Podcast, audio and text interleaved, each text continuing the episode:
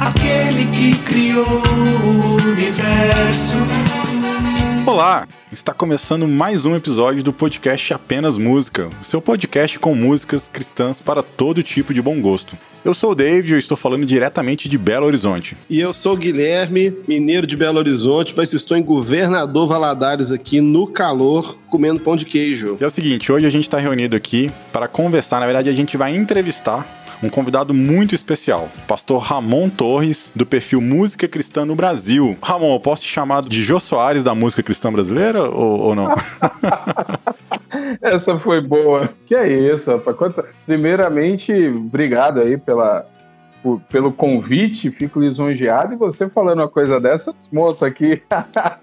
a turma aqui eu ouvia dizer que Jô Soares, ok pelo tamanho, né, cara? Ah. Meio grande assim. Eu não queria Mas- entrar no mérito da questão, não, mas já que você tocou no assunto, foi por isso mesmo.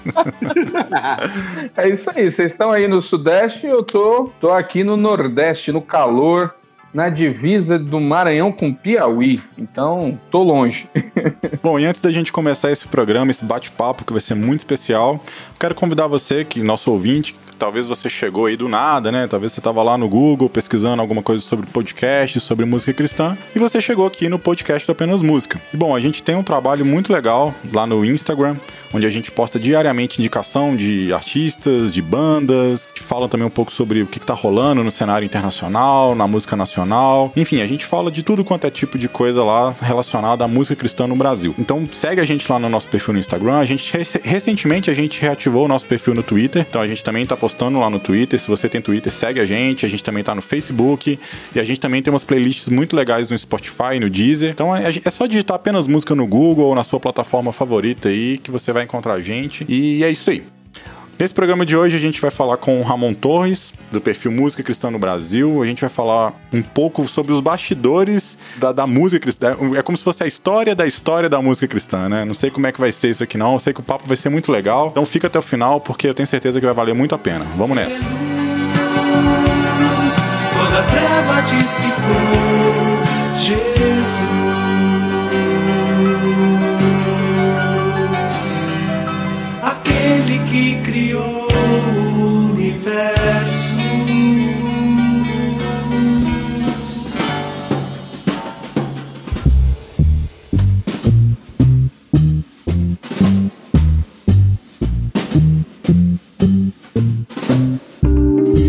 Bom, vamos lá, Ramon, se apresenta aí melhor pra gente aí. Fala aí, quem é Ramon Torres? De onde que você veio, de onde você vai, sua igreja, sua família, seu ministério? Como é que é isso aí? Conta pra gente da sua vida, vai. Vamos lá. Bom, sou pastor, sou pastor batista já desde 2008. Estou no Nordeste desde então. Meu, o meu ministério tem sido nessa região, né, principalmente no Piauí. E eu sou paulistano. Eu cresci em São Paulo, nasci em São Paulo, cresci em São Paulo.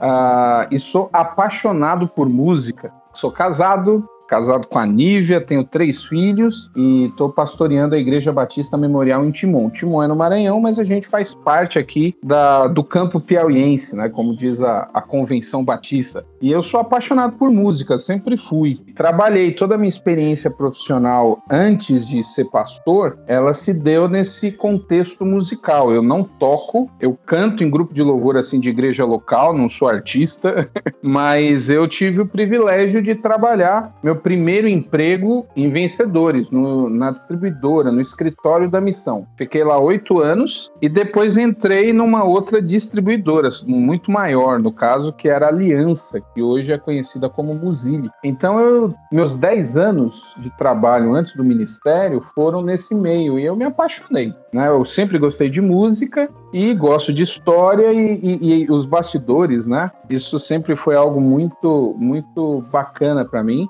E nessa pandemia comecei a fazer live. E, aqui estamos. Muita coisa tem acontecido. Que legal, você falou que você canta, né? Então você faz parte daquele seleto grupo de pastores que também cantam, né? Porque isso, é, convenhamos, é uma raridade, hein? Ah, às vezes isso dá um trabalho. É. mas eu gosto de cantar, não é que eu sou cantor, não, mas eu gosto. Eu sempre gostei de participar de grupo de louvor. Você entra na música no tom, né? Então. Olha, isso, isso eu dou conta. É, então tá bom. Isso eu dou conta. Já faz parte do grupo seleto aí. Parabéns, viu? Mas tem uma coisa que o pastor não escapa, cara. É a capacidade de fazer piada sem graça, né, velho? É um negócio assim que a gente parece que puxa. Todo pastor tem uns trocadilhos meio para baixo. Eu sei disso, entendeu? Então. Mas o membro da igreja ele vai, ele vai rir por consideração sempre, né? Se você for um é, pastor é, mais popular, ou menos. rir. Inclusive o indicativo para o pastor saber se a coisa tá feia na igreja é quando o pessoal começa a não rir muito, entendeu? É, na hora que vê aí, fez as piadas, a igreja não tá rindo, o clima tá feio. Ramon, eu tenho, eu tenho que te fazer uma pergunta Olá, aqui, hein? cara. Eu nunca ouvi essa pergunta na vida. Ixi. Como que a música entrou na sua vida? E como que ela cruza com o evangelho? Eu, só tô, eu só tô zoando, Ramon, tô brincando. É a pergunta clássica, né, que tem rolado na, nas lives, né? É, mas, mas, você quer que eu responda mesmo? Ah, por que não? por que não? Mas é, é, é, uma pergunta de zoeira, mas, mas como, é, como, como, é, que surgiu a ideia de começar sempre com essa pergunta aí? Fala pra gente aí. Você sabe que, que eu esses dias estava pensando assim, fazendo um balanço, né? Olhando aqui. Eu, eu não sei, eu comecei a primeira live sem ter noção de como as coisas iam ser. E surgiu, acho que na segunda ou na terceira live, eu comecei a perguntar isso mesmo, porque a minha ideia sempre foi mostrar o início, né? Como as coisas de fato aconteceram. Não só o, o auge da, da carreira do entrevistado, Uhum. mas aquilo que fez a pessoa se apaixonar. E aí a pergunta pegou, né? Eu, eu, eu sempre, eu só comecei a perceber que eu estava repetindo essa pergunta mesmo quando eu comecei a ver o pessoal comentar ali nos subindo, né? No, nos comentários. Aí a turma fazendo. Aí eu passei uma saia justa, cara. Na, na, foi uma live. Eu não sei se o Guilherme assistiu, mas foi uma live que era da Cristina Mel. Era para ser a Cristina Mel. E aí a Cristina Mel trocou o horário, assim, tipo, ela tava foi o dia que ela foi para Floripa e, estava voltando a viajar. Eu lembro desse dia. E aí o que, que aconteceu? Ela não entrava. E aí a galera começou a, a, tirar sarro, assim, né? E dizendo, ah, a gente que vai entrevistar o, o, o, Ramon agora. Aí alguém escreveu exatamente isso, né? E colocou assim, como é que a música surgiu na sua vida e como ela cruzou com o evangelho. Aí eu me liguei. Nossa, eu já tô, já virou bordão. Rapaz, então, eu tava nesse dia, viu, Ramon? Nessa live eu tava nesse dia. E o, o legal nessa live foi que assim, o, o Vavá entrou. Entrou ali, né? Eu vi que ele tinha entrado, falei assim: Vavá do céu, me salva aqui, rapaz. Eu já tinha feito a live com o Vavá. Vou te chamar aqui só pra não ficar sozinho. E o Vavá topou. E, cara, ele já entrou cantando, já foi muito legal aquele dia. E, e eu me diverti muito ali. O Vavá é meio doidão, né? Grande Vavá Rodrigues. Show de bola, show de bola. De onde que surgiu essa curiosidade? Eu fico imaginando o seguinte: é, pandemia rolando, você na sua casa aí de bobeira, proibir os cultos e tudo. Aí você pensou assim: vou fazer alguma coisa diferente, vou fazer uma. Como é que surgiu essa ideia, essa curiosidade de pesquisar a história da música cristã no Brasil? São duas perguntas. Primeiro, né? Como que surgiu a curiosidade de pesquisar essa história da música cristã no Brasil? Brasil. É que é uma coisa que eu faço um pouquinho, o David também faz um pouquinho, mas a gente nunca conseguiu passar para o segundo estágio, que foi essa ideia de fazer as lives com os artistas. Como é que foi isso aí? Então, na verdade era o seguinte, eu gosto muito de música eu não tive a fase do vinil, foi a fase da minha infância. Eu não comprei muitos vinis na minha vida, porque eu comecei a trabalhar em 95, 90, Você é de 80 é, 96. igual eu, não é, Ramon? Eu sou de 80. Pois é, eu sou de 80 também, cara. Tamo junto. Eu sou de 80 e, e eu cresci com o meu pai, meus pais sempre gostaram muito de música e meu pai dava disco para minha mãe de presente. Então a gente ouvia muita rádio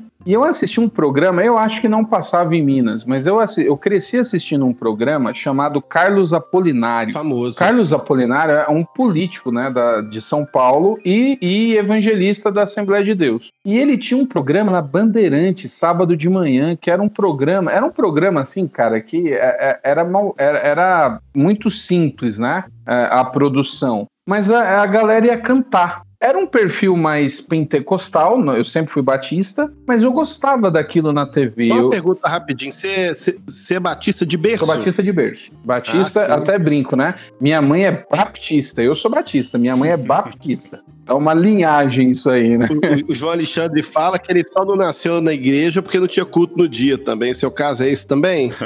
mais ou menos isso, mais ou menos isso. Ah, que legal. Então você já cresceu ali, desde criança você escutava música cristã, né? Isso, desde criança escutava música, mas aí o, o, o interessante é que não necessariamente música tradicional, porque a gente assistia os programas de sábado e o perfil do Carlos Apolinário era um perfil mais assembleia. Uh, um outro nome da época época, mas era muito cantor de assembleia. E na época que eu comecei a curtir mesmo, eu gostava muito de rádio, então eu ouvia muita rádio e muita rádio evangélica. Então isso sempre abriu, eu sempre fui eclético. Quando eu entrei em Vencedores, eu tive acesso a, a um universo que eu conhecia pouco. Eu lembro que uma das primeiras experiências que eu tive com vencedores foi porque assim, o João Alexandre, ele tinha entrado na Gospel Records e ele tinha gravado simplesmente João. Vocês lembram desse? Escasso. Que é a capa, é, é o rosto dele, né?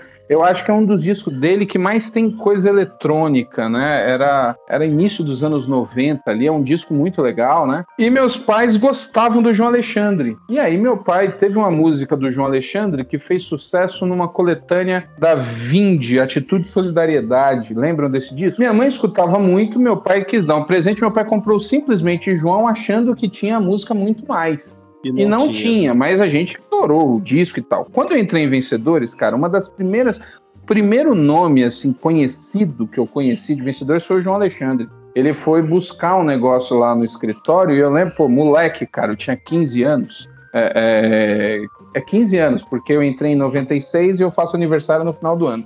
Cara, aí eu olhei lá na porta, era o João Alexandre. Aí, tipo, eu fiquei assim travado. Falei, cara, João, que, que eu faço? Aí, aí o meu chefe olhou para mim, deu risada e falou assim: bom, abre a porta, né? É importante. aí eu comecei, aí eu me liguei e, e eu sempre fui escutar muito. Como eu entrei como office boy, uh, qual que era a minha sala? Minha sala era, era a expedição, era o estoque de vencedores. Era lá que eu ficava. Entrei lá, o estoque tinha trocentos títulos, cassete para todo lado, vinil para todo lado e um som eu passava o dia ouvindo música, cara. E aí eu, eu fui conhecendo a história. E eu lembro de uma situação, aquela região de São Paulo, ela alaga muito até hoje, é uma região que alaga. Logo no começo que eu comecei a trabalhar em janeiro, teve um, uma inundação lá, uma chuva daquelas assim históricas em São Paulo, que a galera dormiu na marginal. E eu fiquei preso no escritório junto com o outro rapaz. E aí eu descobri um arquivo, que era um arquivo que tinha todas as edições do nosso jornal de vencedores. Uh, o, algum de vocês conheceu o nosso jornal? Aham, uhum, conheci. Era um negócio assim surreal. Eu, eu, comecei a ler desde o primeiro. Tinha nada para fazer, cara. É um bom dia para ficar preso onde você ficou preso, né? Então, esperando a água baixar, a água não baixou. E eu fiquei lá, e aí eu tive. Eu, eu, eu entrei de cabeça na história de vencedores. E aí eu comecei a acompanhar. Pra mim, você tava na Disneylândia da música cristã, cara. E você ficou, é tipo, você ficou preso na Disneylândia, cara. cara. Eu, eu, eu conheci alguma coisa, ó. Eu conheci conhecia, quando eu entrei em Vencedores, eu conheci o Louvor 1, que eu tinha o disco, o Louvor 2, que a minha igreja cantava todas as músicas do Louvor 2, todas as músicas. Então, mas tinha algumas coisas que eu não sabia que eram vencedores. E aí eu fui mergulhando de cabeça naquele universo. Cara, eu lembro que quando eu, eu, cheguei na edição, aí você imagina, eu cheguei na edição da morte do Sérgio Pimenta, cara. Eu fiquei emocionado lendo aquilo. Aí eu ia puxando, ia perguntando pro, pro Assir, né, que sempre foi ali, foi quem me contratou. E aí eu fui juntando tudo aquilo, cara. Fui juntando as informações, fui ouvindo as músicas e, e descobrindo as conexões. E aí a coisa foi, não parou mais. Mas eu nunca tinha parado para pensar e falar assim, cara, essa é a história. São informações que eu fui recebendo e fui juntando assim. Eu, eu, o mapa musical na minha cabeça, eu, eu, como eu escutava de tudo, eu ia, eu, eu, eu via, ah, é, que nem eu falei pro Vavá. É, eu conheci o Vavá porque assim, eu escutei o Cântico Zoom e tinha, tem uma música no Cântico Zoom que eu acho animal, que é aquela música meio Woodstock lá, meio Beatles. Mãos limpas, não é? É isso, mãos limpas, mãos limpas, mãos limpas. Cara, eu lembro a primeira vez que eu ouvi aquela música, eu falei, quem é esse cara? Que voz é essa? Que loucura. Aí eu comecei a procurar as músicas do Vavá na discografia de vencedores. Então eu fuçava muito, eu fuçava muito. E outra coisa, cara, que você falou em Disneyland, parte meu, da minha função era fazer as entregas. Vencedores tinham uma distribuidora muito boa nos anos 90. Então, imagina, eu ia fazer entrega nas livrarias de São Paulo. Então, cara, eu fui ficando amigo do pessoal, e aí eu, eu, eu, além de conhecer todo o material que Vencedor estava produzindo,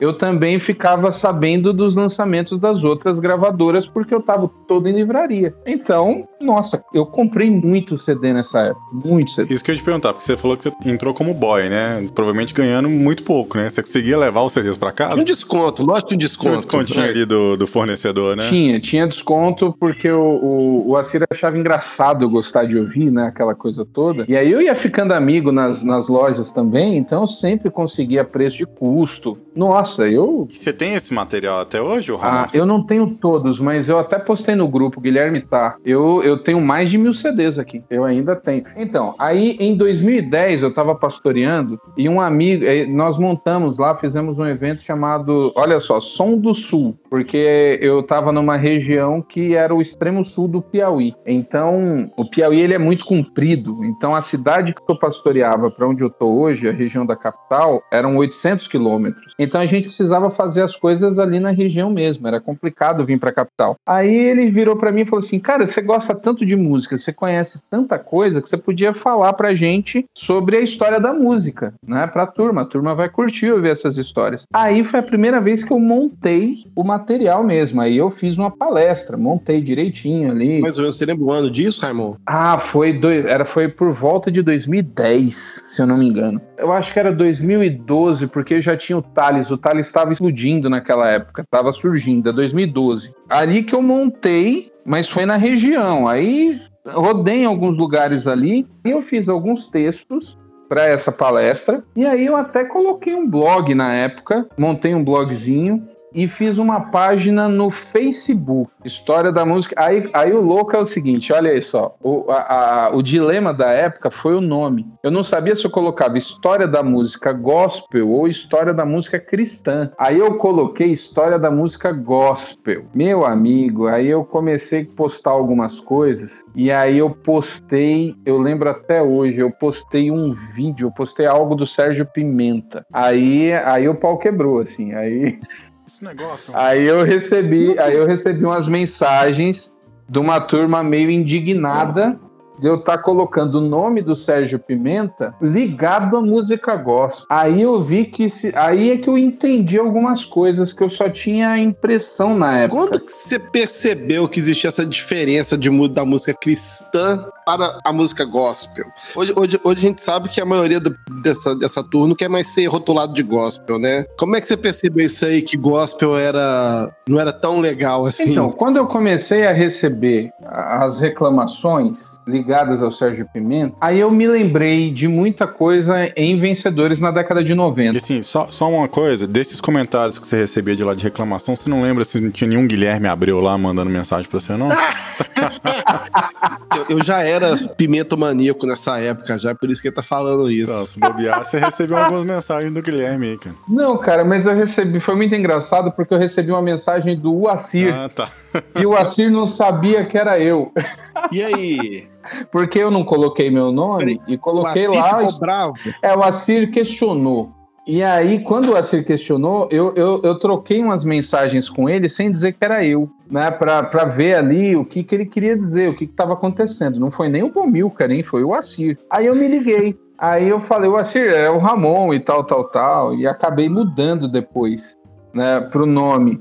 No, no, no blog, eu não tinha nem mudado. Eu até fiz um textinho lá porque que eu continuava a chamar de gospel. Mas eu entendi o ponto de vista deles. E quando eu fui abrir o Instagram, eu falei, cara, eu vou colocar música cristã porque eu não. É, é, a, a, ideia sempre foi contar o todo. Ah, e aí, quando você tem uma parcela tão importante como essa, a geração da MPB, que eu acho que a geração que reclama do nome é a geração da MPB, né?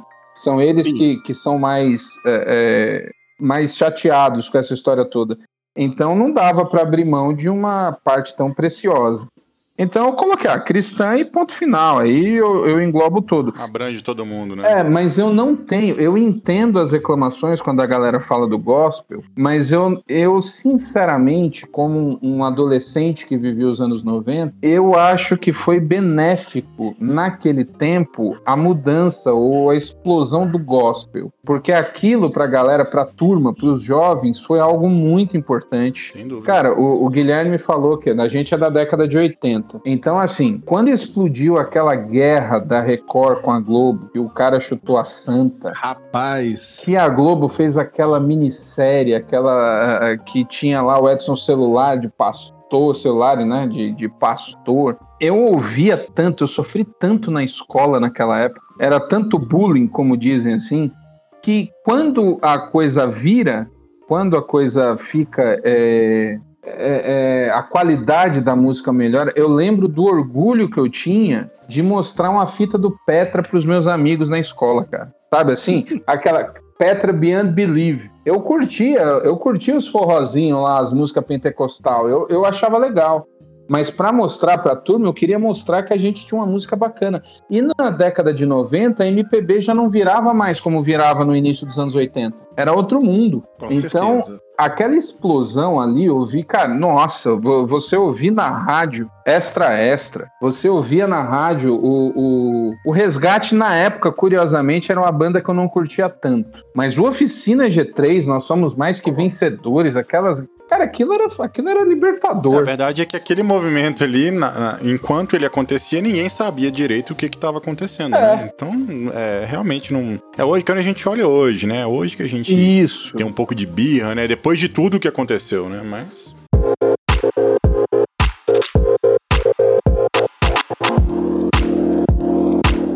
No final dos anos 90, ali eu entrei em Vencedores em 96. Em 98, 99, eu já tinha uma boa noção de como era problemática a coisa. Né? Eu, eu já, já, já consegui entender, e, e é claro, o João Alexandre gravou voz e violão lá no escritório de Vencedores no Coinonia. O estúdio Coinonia ficava no andar de cima da casa de Vencedores. O, o João Alexandre ia todo dia, ele passou acho que uns dois ou três meses gravando aquele disco. E o João Alexandre era muito revoltado com a gospel. Até hoje, inclusive, né?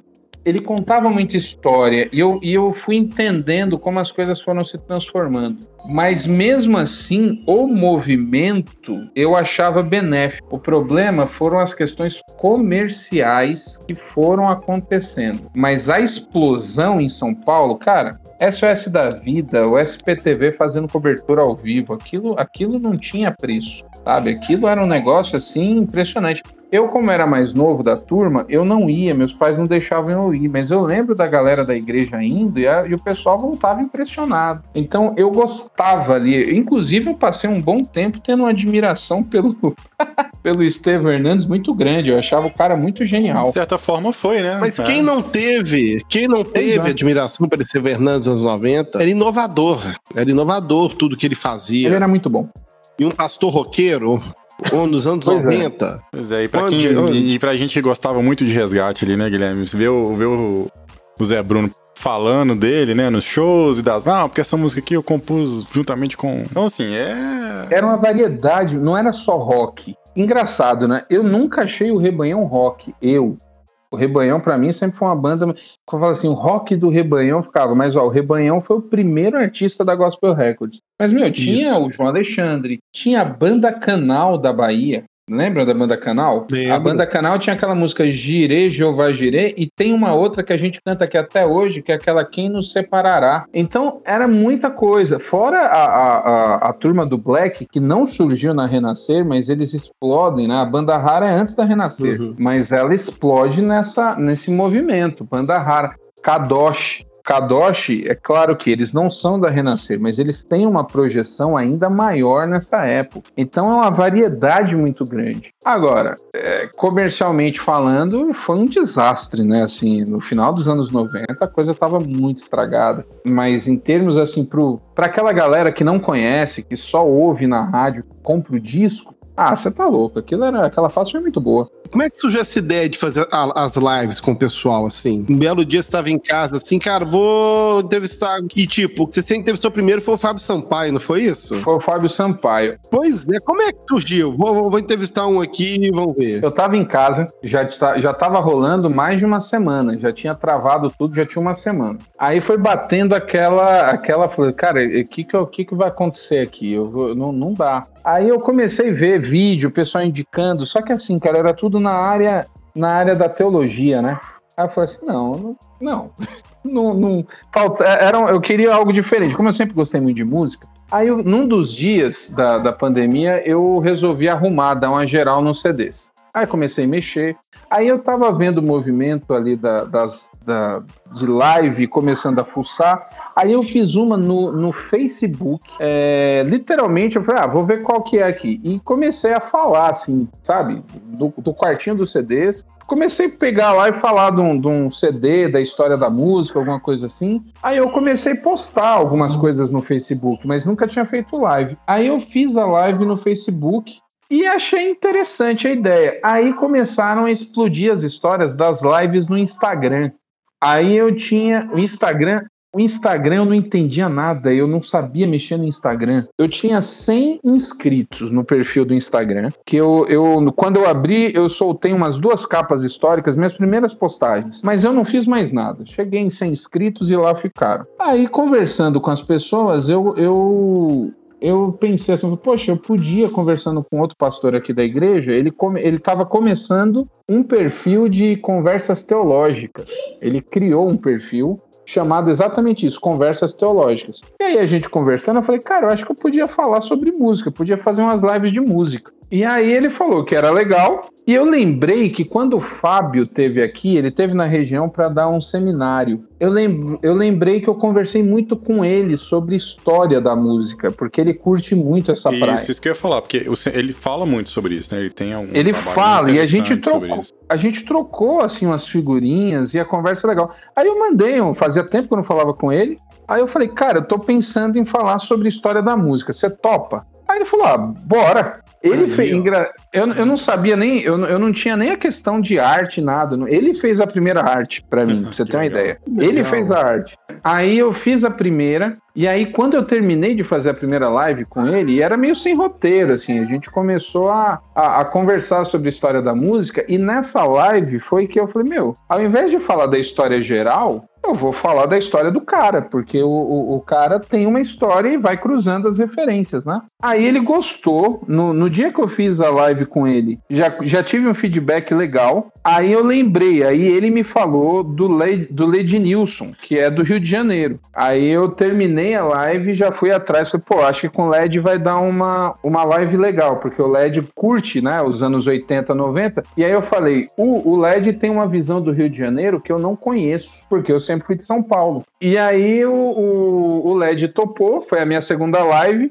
E aí eu lembrei, aí eu fui lembrando das pessoas que eu tinha algum contato. O terceiro que eu fiz, que foi a menor live que eu fiz, porque ele só podia meia hora e eu também nem sabia que ia dar mais tempo, foi o Daniel Souza. E aí eu encontrei ele num congresso em novembro do ano passado e peguei o contato dele. Aí eu fiz a live com ele. E aí pronto, aí não parou mais. Aí um contato foi abrir o outro. Eu tinha muita vontade de conversar com o, o Cris, porque eu era, cara, eu era fanzaço do Filhos do Homem. Eu não sei se vocês, se Sim, vocês pegaram, se vocês gostavam. Uhum. Mas o início dos anos 2000, eu ouvi, eu ouvia Filhos do Homem direto, direto, direto, direto. E aí eu falei, ah, meu, vou meio no fã agora, vou tentar falar com o cara, ele parecia ser gente fina. E aí as portas foram se abrindo, cara. Aí, aí não parou mais, tô até hoje fazendo live. Ô, Ramon, hoje a gente tá aí, finalzinho de 2020. Quantas lives você já fez? Você sabe? Sei, sei. Eu agora tô na live até pra. Deixa eu até atualizar aqui. tô, se eu não me engano, eu vou fazer a live de número 205. Caramba. É alguma coisa assim. 205. 205. Não, pera aí, não é 205 não, eu viajei. Oh. Não, não, não, não, não, não, não, não. Vou fazer a live de número 212. Aí sim, hein? É ou não é o Agora- Jô Soares da música cristã brasileira? É, o Ju- é, rapaz. Cara, muito Cara, legal. não- isso. v- v- v- vamos ser mais é, atual. É o Danilo Gentili da música? Não, Danilo Gentili. Mais novinho, Cara, né? Ô, ô, ô, ô, Guilherme, você viu, Ah. você viu a, a, a live que eu fiz com o Rodolfo? Eu vi. Você assistiu? Foram duas, foram segunda, duas lives. a segunda. Aham. Porque o- a primeira live, cara, o Rodolfo disparado, dis- mas assim, disparado de todos o que eu fiz, o artista, o nome com maior engajamento é o dele, mas assim, disparado. Ah, sem O, dúvida. o Rodolfo, quando eu fiz a primeira live com ele, ele, eu fiz com ele de tarde, ele postou tipo de manhã, 10 horas da manhã que ia fazer. Cara, o meu Instagram não parava, não parava, sabe assim? É, é, de gente se inscrevendo no, no perfil. Viralizou. Um negócio impressionante. Eu fiquei, eu falei, o que que tá acontecendo? E a live com ele foi muito legal, mas deu pau no. O, o- movimento no meu Instagram foi tão grande que, que deu pau na hora de salvar a live. Caramba. Eu não consegui salvar, eu perdi a live. Eu lembro que quando eu comecei a, a seguir o Música no Brasil, eu peguei por. a- Eu segui o Jorge Camargo, eu vi você fazendo a live com o Jorge Camargo. Ah, Aí- foi na do Jorge. das primeiras, né, do Jorge, não foi? É, foi. O Jorge ainda teve. ainda O Jorge acho que foi o quê? Na segunda semana. Na... O Jorge era um cara que eu, que eu achava que não ia topar. Pois é, mas é, não, eu quero, quero- é o seguinte, porque quando eu entrei no seu perfil, tinha umas 300 pessoas só. É, Aí, à medida que começou, que você começou a entrevistar esses famosões aí, aí a sua página deu aquela virada, Deu. assim, né? Aí quando você chega agora, aí quando você chega agora no Rodolfo, não é? O que que, o que, o que que aconteceu assim? Dobrou, mais que triplicou o número dos seus, dos seus seguidores, não é? Mas como é que foi essa repercussão? É, porque eu fiz a primeira live com ele, porque assim, o Rodolfo, o Rodolfo era um. É, é- posso dizer que era. Era um cara complicado no acesso. É, ele é amigo do meu irmão, mas ele, ele, ele era um cara muito difícil, até por tudo que ele já tinha vivido, não era simples, né? A agenda do Rodolfo era terrível pra você conseguir, porque ele abria a cada dois meses. Então, tipo, se você quer se programar para um, um projeto daqui seis, sete meses, não rolava, porque a- a- eles só abriam a agenda de dois em dois meses. E, e nunca tinha Uhum. virado, assim, sabe? Aí o meu irmão falou, cara, tenta o Rodolfo. Aí eu falei, ah, ele vai, ele não, não vai. Sei lá, eu achava que não ia rolar. Aí eu fiz a live com um amigo do meu irmão, que foi o guitarrista dele, o Vitinho, o Victor Pradella. Sim, do muro de pedra, né? Conheci ele quando ele chegou em Balneário, moleque, sem cabelo, sem barba. E o, o Vitinho, ele sempre toca, eu conheci, ele tocava demais, né? Já tocava naquela época. E aí, quando eu comecei a fazer essas coisas, eu falei, Renê, eu não sei não se o Rodolfo vai topar, mas eu posso tentar o Vitinho e do Vitinho eu vou pro Rodolfo. Aí o, o meu irmão é mais reservado, ele falou, ah, cara, não. Ele queria que eu fizesse com o Rodolfo, mas ele não, não queria fazer a ponte. Aí eu fiz com o Vitinho, e o Vitinho, o Victor, curtiu pra caramba, assim, a, a, a entrevista. Fazer ali o papo, né? Porque mexe muito com, a- com as lembranças, com a história, então é gostoso relembrar. Aí ele falou: não, não, o Rodolfo vai fazer, vou falar com o Rodolfo. Aí ele falou com o Rodolfo e o Rodolfo topou. E eu super reservado, cara, assim, eu, eu foi uma live que eu fui fazer, eu tava meio tenso. E, cara, assim, a live rolou, sabe, assim, o, o cara, ele foi se abrindo e foi uma, foi uma live muito legal. Foi. Quando terminou a live, ele me mandou uma mensagem dizendo que tinha curtido muito a conversa, ele falou assim, cara, é, é tão difícil falar dessas coisas, é, eu tô 20 anos o povo querendo saber de Raimundos e tal, tal, tal, e foi muito legal fazer com você. Aí eu perdi a, eu perdi a live, né, fiquei frustrado, aí ele disse, aí eu mandei a mensagem pra ele explicando, ele falou assim, não, não, não, fica tranquilo que eu vou lançar uma música é, no final do mês, e quando eu for lançar a música eu faço com você de novo. Eu falei, pô, se o cara propôs, não foi nem eu que propus, foi ele, Bora. Aí, né? no intervalo, cara, en- entre a live que eu fiz com ele e o lançamento da música, rolou a tal da reconciliação com o Digão. Que foi. Aí estourou, né? Todo mundo voltou a falar de Rodolfo. E aí, antes da live, na semana que ele fez a live comigo, na semana anterior ele tinha feito o Danilo Gentili. E três dias antes dele fazer comigo, ele tinha feito conversa com o Bial. David, David, você entendeu o nível que a gente tá aqui, David? Entendi. Inclusive, eu tô, já tô procurando o contato do Victor aqui pra tentar chegar no Rodolfo. A gente tem o Ramon no mesmo patamar do Danilo Gentili, do Pedro Bial.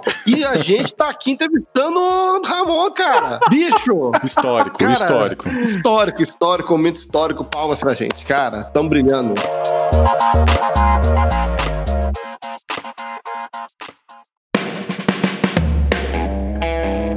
Você não tem noção da, da neuro, do medo que me deu. Eu falei, meu, o cara fez uma entrevista com o Danilo, fez uma entrevista com o Bial, eu vou falar o que com esse cara?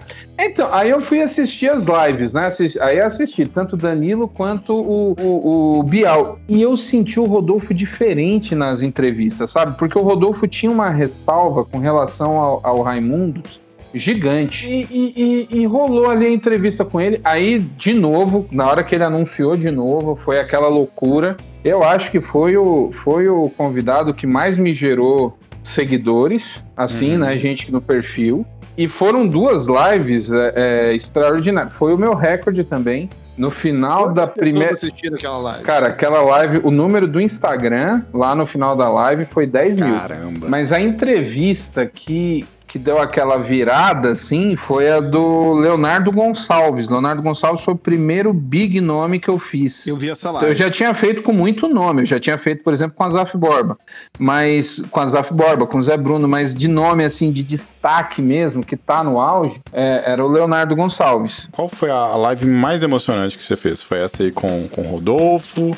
Emocionante em todos os aspectos. Tá? A live que eu mais chorei, porque eu chorei muito naquela live, foi com o Alberto Matos, o Chuchu que é do Turma Louvores do da né? Garotada, Turma do Print. Cara, essa live me desmontou, porque eu cresci ouvindo. A gente tem, a gente fez um podcast aqui, vou até deixar aqui a propaganda para quem quiser assistir. A gente tem um podcast sobre música, música infantil. É, foi o nosso primeiro podcast, né? Nosso primeiro podcast foi sobre isso agora no Dia das Crianças que a gente lançou. E a gente falou bastante dos artistas né, que começaram e falamos muito do trabalho do Alberto também. Alberto, que eu também conheço pessoalmente, é gente finíssima. Ele é, e, e justamente por crescer ouvindo aquelas músicas, e ele estava muito emocionado por causa do. Tava, tinha acabado de explodir aqueles relatos das violências domésticas, né? Das crianças, das mulheres apanhando em casa por causa da pandemia, tal, tal, tal.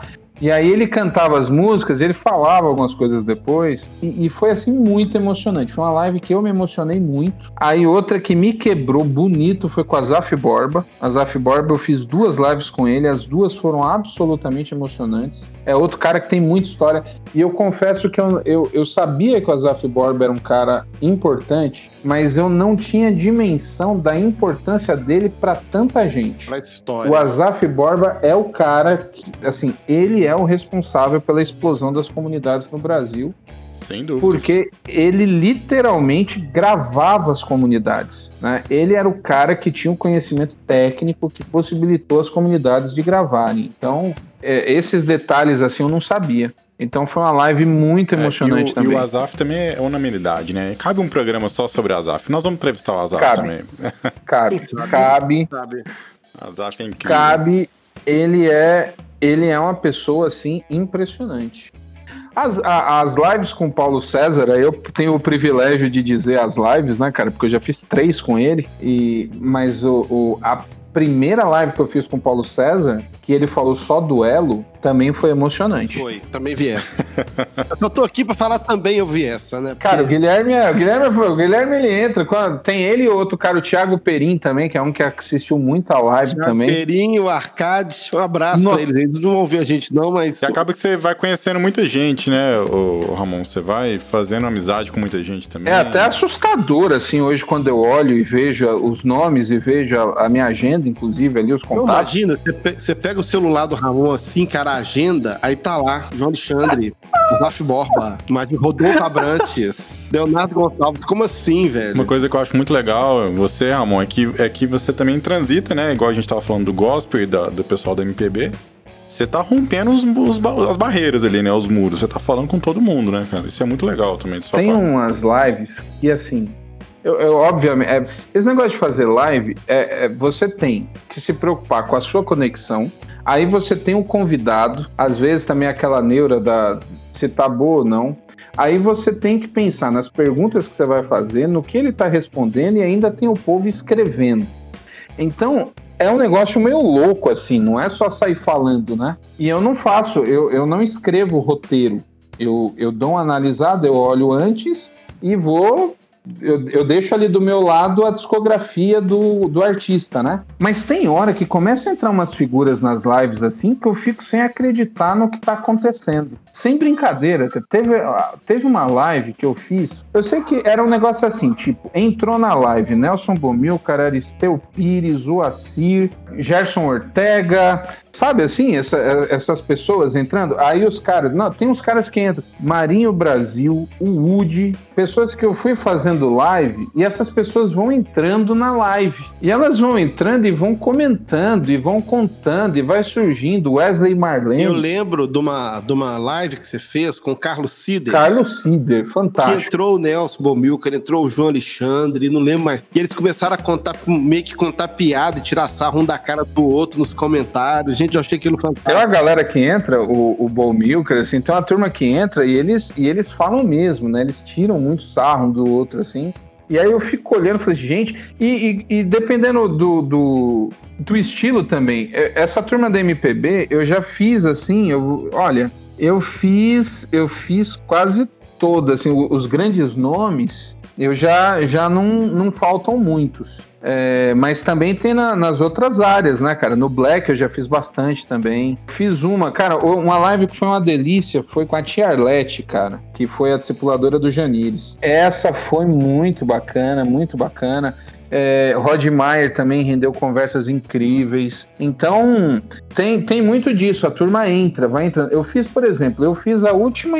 Eu não tenho, não, não posso afirmar, mas eu acho que eu fiz uma das últimas entrevistas do Jadão. O Jadão morreu agora na pandemia. Sim. E ele não tinha feito muita live, não. E eu fiz a do Jadão. A do Jadão foi bem legal também. Foi lá no começo, né? Essa live. Foi lá no começo. Jadão foi lá no começo. É, é, porque tem figuras que você cresce, né, cara? Então, ó, Jadão, o Valtão, cara, a live do Valtão, Batera, e, e aí tem, eu, eu quase pego alguns furos, né? Engraçado isso. Porque eu fiz live com o Valtão e fiz com o PG. Antes daquela revoltada, o PG e, o, e com o Jean. E a live com o Valtão, cara, o Valtão chora várias vezes na live. E ele tem aquele jeitão bruto, né? Aquele jeitão fechado. Fala grosso, e ele, meio Mano Brown. É, e ele assim, né? começa a falar das histórias, ele começa a chorar, então foi muito impactante. A- as lives com o PG, cara, eu ri demais, porque o PG é doido, assim, ele é acelerado. e, e a coisa foi tomando, eu aproveitei, eu, eu- e era engraçado, porque ele, ele, ele gerava, ele levantava a bola, e eu não aguentava, porque eu fui um dos caras que não curtia a, a virada da oficina. Ah, mas não é só você, não. Acho que nós estamos em casa aqui, então, viu, Ramon? Porque- Cara, eu não gostava. Porque eu era fã ali do Indiferença, pra mim, era o melhor disco do Oficina. É coisa da idade. É, é os- o- É, ah, nós somos as viúvas do manga. É, Aí depois você me pega um CD que você pega a capa e parece os Backstreet Boys, pô. E você fala assim, o que, que é isso é, aqui? aí o acústico, o acústico eu entendi porque fazia. Cara, MTV, acústico MTV era uma febre, né? Não, e aquele eu acústico achei muito legal. bem feito, E né? eu achei legal. Mas eu, eu já, pra você ter uma ideia, quando saiu o acústico ao vivo, eu fiquei indignado. Eu fiquei louco. Eu falei, cara, isso aí eles estão de brincadeira. Como é que eles fazem um negócio desse? E aí o, o PG começou a contar as coisas. E ele foi, eu fui ficando mal, assim, por- porque eu falei, cara, eu pensava mal do cara, assim, eu, eu, eu fui um daqueles. Ele falando do, do que ele sofreu, né, do- de gente lá reclamando e tal. E aí eu entrei, aí eu não aguentei, eu comecei a fazer piada. Então eu comecei a fazer piada algumas coisas que eu falava. E o PG foi, foi zoando também, né? Falei, ah, a culpa é do PG. Ele, pois é, até hoje tem gente que fala que a culpa é minha e tal, tal, tal. E foi mesmo. e foram lives divertidíssimas, divertidíssimas, que eu dava risada demais. Pois é, uma pergunta que eu tinha pra você era essa. Qual a live que você fez, assim, que você achou mais graça, que, que riu, que teve piada, assim, que você lembra? assim? O PG foi muito divertido, mas ele também tinha uns momentos ali que ele. Algumas histórias dele eram mais pesadas, mas eu dei risada, eu dei muita risada com o, o vocalista da Disco Praise, cara, o Clayton. Cleiton. sim. Uhum. Clayton de Brasília. Cara, o Clayton, ele, ele contando as histórias, ele falando assim que a Disco Praise era. Os caras eram muito J Quest, né? Sim. Quando eles surgem, aquela coisa tal. A voz dele tem um lance meio parecido com Thales e tal. É, né, eles lançaram um CDzaço, né? Aquele CD disco deles mesmo lá, que é muito bom. Nossa, é. Eu- eu tinha- Às vezes vem primeiro que o Thales um pouquinho, né? Vem, vem um Veio, pouquinho veio primeiro, veio primeiro. É que eles não estouraram tanto. Ele até ri disso, né? É engraçado, porque o melhor CD deles não, não, não bomba, né? É assim, é, é incrível isso. É, vai estourar o depois, que é o lance É. mais comercial da É, música. já fica musiquinha de rádio, exatamente. É. Que não é nada de disco, Mas- né? Não tem nada de disco ali. Não tem, eles saíram dessa faz tempo. É, pois é. Explodiram ali. Mas ele contando as histórias deles, e ele, ele, ele falando assim, ele falou assim, pastor, povo perguntando quais eram as nossas influências para fazer aquele som. A gente tudo menino de assembleia, pastor. Ouvir música do mundo é pecado. A gente não conhecia nada. A gente só fazia um som que a gente achava legal. Eu não sabia, o, o produtor começou a perguntar e falar dos nomes, a gente achava que ele estava xingando a gente. Então eu, eu ri muito, ri demais com essas histórias dele. Então foi, foi uma live assim que eu me lembro de ter feito bastante, assim, de ter rido muito. PG e o, e o Clayton. Mas um, um negócio que não é forçado, cara. Esse clima, assim, nas lives, ele, ele surge, né? O clima é natural, assim, a galera se abre mesmo. Agora, eu descobri um mundo ali em Brasília que eu também não conhecia.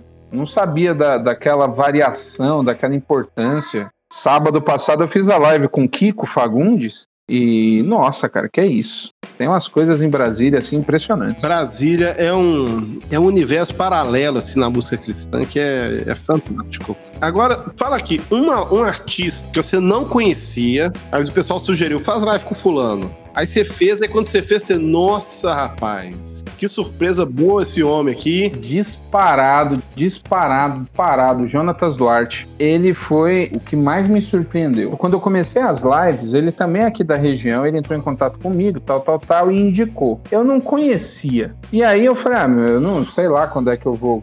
Eu, eu, eu tinha muitas lives engatilhadas, né? Eu falei, ah, vou fazer mais pra frente. Não conheço, né? Daqui a pouco eu. Eu não fazia ideia quanto tempo ia ficar fazendo live. Não fazia ideia. Aí, eu, aí um dia até eu me senti mal. Falei, nossa, ele me indicou há tanto tempo e eu, e eu não nunca fui atrás, né? Aí peguei o contato e entrei. Falei, ah, vamos lá ver qual que é. O nome dele tinha surgido na live do Wesley Marlene. Eles tinham falado, se eu não me engano, foi isso. Aí eu fui atrás, cara, quando começou a conversa, que ele começou a contar as histórias, eu falei, nossa! E o cara é muito gente fina, sabe? Então foi assim uma pessoa que me surpreendeu. Ele fez uma música com a, com a menina que era do Complexo J, a Lisa.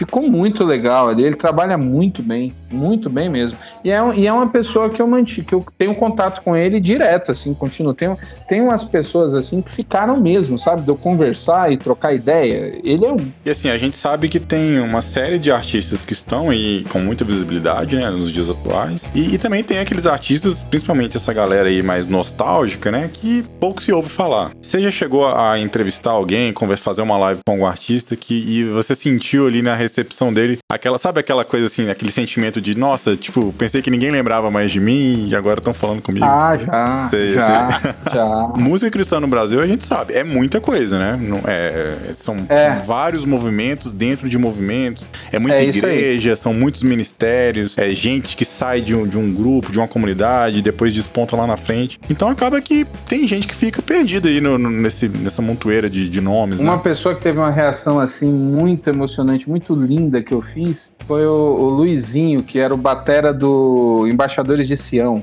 que é um grupo muito importante no Nordeste. Sim, sim. Nós falamos sobre eles num, num dos podcasts que a gente fez com o Cuscuzcast. A, a emoção dele de estar falando, assim, né, de falando da história, é, é, de ser lembrado, foi um negócio, assim, maravilhoso. Outra pessoa que a live também, assim, que foi gostoso e que ela também ficou muito feliz, cara, foi a Suzy, Suzy Costa, que era de Vencedores, Vencedores Morumbi. Eu não sei se o Guilherme assistiu essa live. Claro.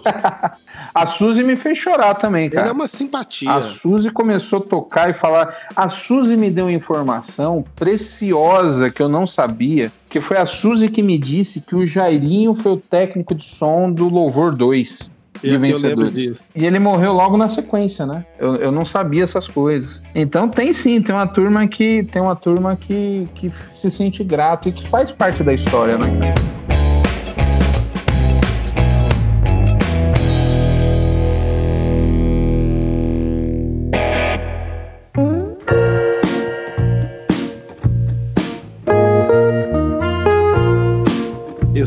Tem aquela, aquele artista que a gente quer que você entrevista. Eu, eu, pelo menos, eu quero que você. Eu quero ver. Eu ainda acredito, tenho fé em Deus que vai ter uma live com o Guilherme Quer ainda. tem algum outro assim que você quer fazer e ainda não, não conseguiu, só tomou negativa? Pensando na questão história, tem, por exemplo, tem, não tem jeito. É, é, falar de história da música. Não falar da Aline Barros não tem jeito porque ela é um nome. Eu fiz com o pai dela, que foi muito legal. Mas a Aline Barros é um nome que pode gostar ou não, mas ela, ela, ela tem um papel muito importante. Eu, eu acho que a Aline Barros é a primeira popstar da música cristã no Brasil. Na minha cabeça, assim, na minha conta, é a Aline Barros. Ela é a primeira celebridade é, que a gente tem, né? Se isso é bom ou ruim, aí cada qual avalia, mas que a história é. Não tem jeito, né? Diante do trono, eu não fiz ninguém do Diante do Trono. E Diante do Trono tem uma história especial. Então, Aline Barros, alguém do Diante do Trono, porque a história do Diante do Trono ela é divisor. Tem uma relevância incrível, tem, né? Tem, tem tem nomes aí, eu, eu, eu, eu, não consigo entrar nessa turma do pentecostal, né, cara? É uma turma difícil, mas que tem história e números assustadores. Então, o Matos da Cimento da vida, não tem jeito, é um cara que eu queria ouvir, né, a história dele. Cassiane, essa linha pentecostal eu praticamente não fiz. O Álvaro Tito você fez, né? Álvaro Tito, Álvaro Tito deu trabalho, velho. O Álvaro Tito eu já tinha desistido, mas esse eu fiz. Esse eu fiz, esse foi um também que assim, eu, eu gosto, né? Eu, eu cresci ouvindo, então para mim foi um privilégio. E ele, cara, ele é um desses caras assim que você senta para conversar e, e, tipo, o cara é simples, né? Então foi muito legal. Eu queria muito, muito, muito conversar com o Eli Soares. O Eli Soares é o cara que faz as melhores releituras de música, as melhores versões. Cara, essa que ele fez com o Álvaro Tito, então, acho que a gente tá falando do Álvaro Tito também, foi demais, Fantástico. né? Fantástico. Com o João Alexandre, é, é, a do João foi ótima. Ele arrebentou, ele, ele, pegou na veia nessas versões que ele, ele é fez. Ele é bom, mas ele é complicado. Ele eu já também não tenho muitas esperanças.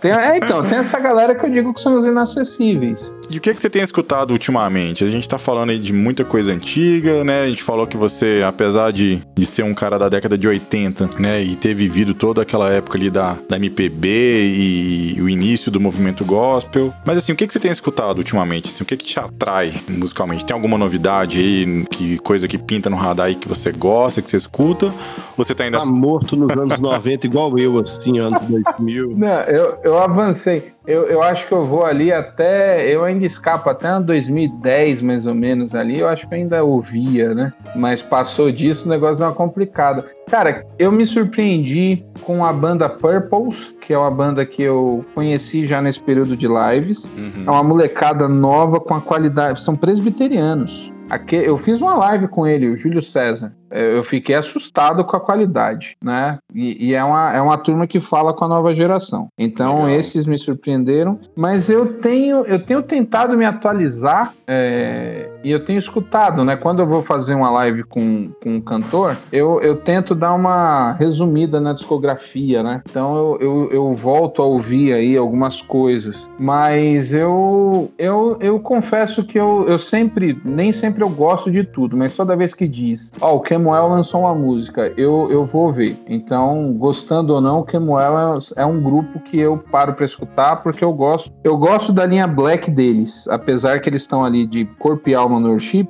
eles têm essa pegada mais black.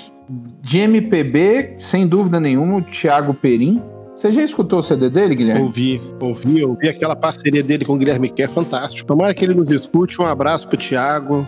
Então, de um modo geral, eu acabo vendo. Eu te, como eu falei, eu tenho, eu tenho visto muita coisa. A Sony hoje é a maior gravadora, né? Então, quando eles lançam aí alguma coisa, eu dou uma olhada. Mas assim, preto no branco. Preto no branco, mesmo mudando a formação, é um grupo que eu gosto. Essa nova formação deles aí, eu gostei, gostei do que eu vi. Né? Uh, eu gosto muito dessa pegada black, então eu sempre dou uma curiada. Mas agora, é, o que, que mudou na sua vida como pastor, como apreciador da música? Depois de você ter adquirido esse, toda essa bagagem aí de conhecimento né, sobre a música cristã do Brasil, o que que mudou assim? Como é que era o Ramon antes da, da pandemia? E depois que você ouviu tanta gente, ouviu tanto relato, tanto testemunho, tanta risada, tanto choro, o que, que mudou assim para você assim? Uma questão que ficou clara cristalina, as grandes canções, as grandes canções, elas realmente são frutos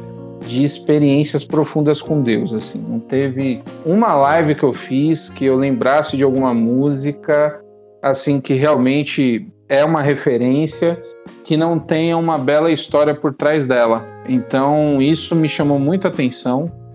A importância das raízes, né, cara, assim, isso é outra coisa que tem me chamado muita atenção. E eu vou confessar que eu tenho orado e falei assim, Senhor, o que, que eu faço com tudo isso que está acontecendo, né? Assim, como é que eu, que, que o Senhor quer que eu faça? Porque é, é muito tesouro, assim, é muita coisa. O pessoal fica na casa, você vai escrever livro? Não sei, cara. Eu não sou, eu não sou da pegada, não sou o cara de sentar para escrever, mas tem muita história assim que, que é um tesouro, sabe?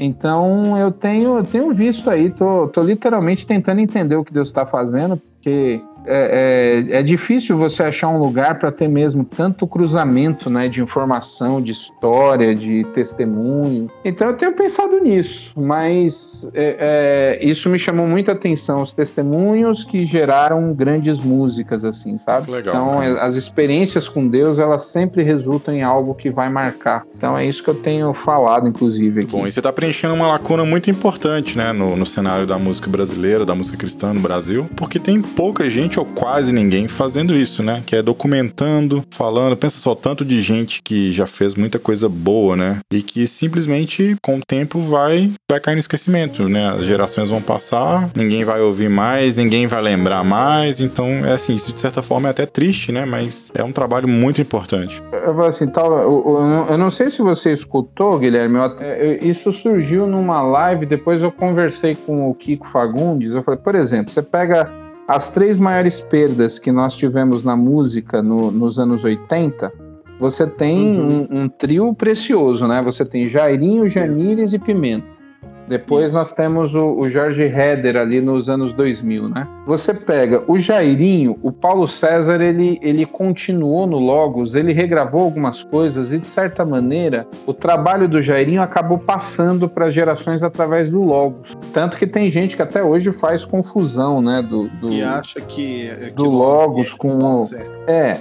O, o, o Janires, você tem o Rebanhão, que demorou muito ainda, né? O Rebanhão, na verdade, até hoje está nativa, então você não. Você tem o trabalho do Janires que chegou nas outras gerações. Agora, eu sinto que o trabalho do Pimenta, ele, ele, ele ficou ali parado, sabe? Ele, ele não. Até porque essa geração do Pimenta não interagiu muito com as outras, é, o Pimenta eu acho que é um ilustre desconhecido para as novas gerações. Então eu, eu, eu fico assim, né? Falei, pô, cara, é, é um negócio assim. Algumas pessoas você pega um Jadão da vida, né? Que, que faleceu agora. É, tem uma turma que.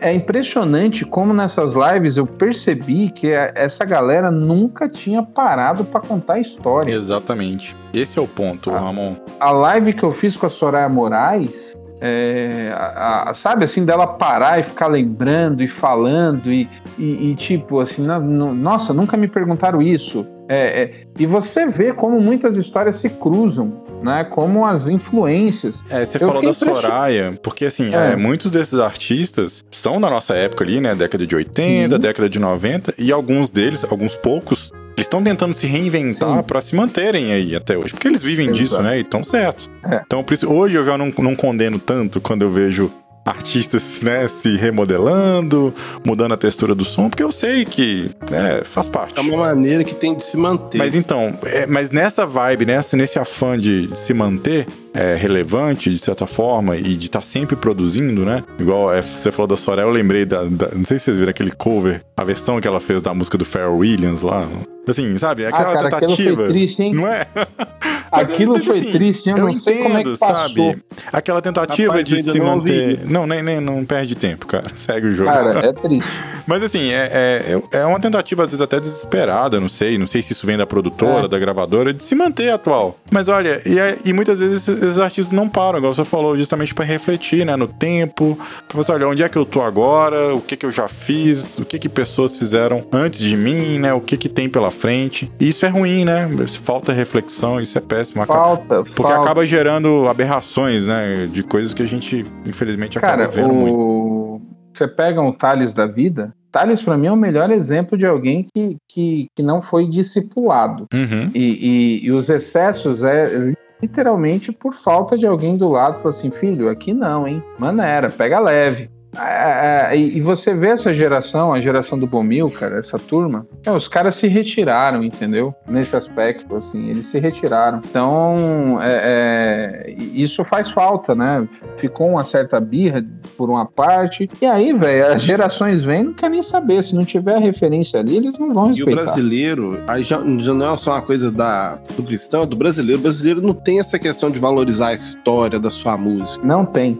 Né? Principalmente igual, dentro da igreja. Igual, igual quando você pega nos Estados Unidos. Eu acho fantástico quando eu vejo, por exemplo, um filme da Marvel, por exemplo, e no filme da Marvel tá tocando uma música de uma banda de rock dos anos 70, É. sabe? Igual toca Led Zeppelin no, no filme do. Igual eu fui ver o Thor no cinema e foi, começou com Led Zeppelin. Aí eu, gente, que legal, uma música de 50 anos de idade. E o brasileiro não tem isso. O brasileiro ele vive o agora, o que passou, passou. E o que é uma pena que, assim. Ah, não, é bom, tem um lado bom que o que é ruim fica pra trás, né? Mas só que o que é bom, as outras gerações acabam não descobrindo o que, que é o bom. E isso é muito ruim pra música, né? Exatamente. Eu, eu tenho fé em Deus que o Guilherme quer ainda vai vir nessas lives aí. Vamos lá, por enquanto o Guilherme não quer. Um dia, quem sabe o Guilherme quer. Então, Ah, meu Deus do céu. trocadilho de pastor é terrível, Não, não, cara. Tá ótimo, cara. Vamos voltar pra música mesmo.